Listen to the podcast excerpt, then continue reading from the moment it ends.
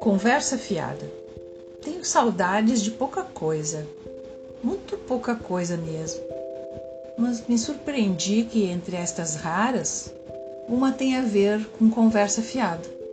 Logo eu, que ando por aí, sempre querendo aprofundar o assunto, filosofar sobre tudo, achar que tudo tem um sentido e que não podemos nem devemos jogar fora interlocuções profícuas e correr das de menos, como o diabo foge da cruz.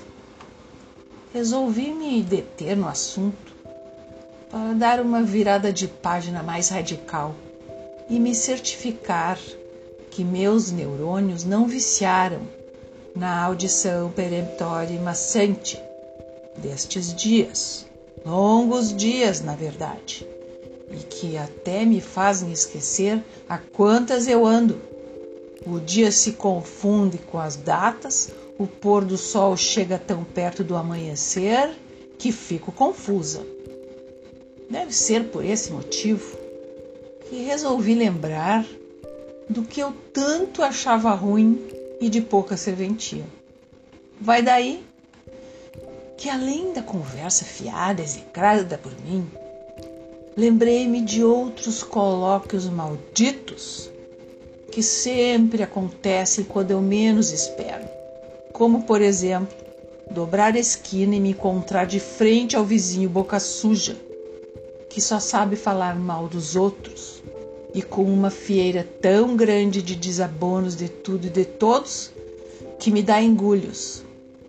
É muito difícil cair fora da corja grudento. Mas me dei conta que até destes eu não ando fugindo. Talvez porque agora são raros. Por fim, lembrei-me da conversa de salão, onde não há o que de mais desconexo possa acontecer em uma reunião de pessoas desconhecidas. Não é o fato de ser somente um público feminino. Não. Sempre, ao frequentar estes centros, entro muda e saio calada, porque ouvir as conversas cruzadas se constitui em um manancial de assombro que perdura por muitos dias. Digo isso porque ao sair do lugar, de pronto me sento em qualquer mureta, anotando o que me servirá para histórias.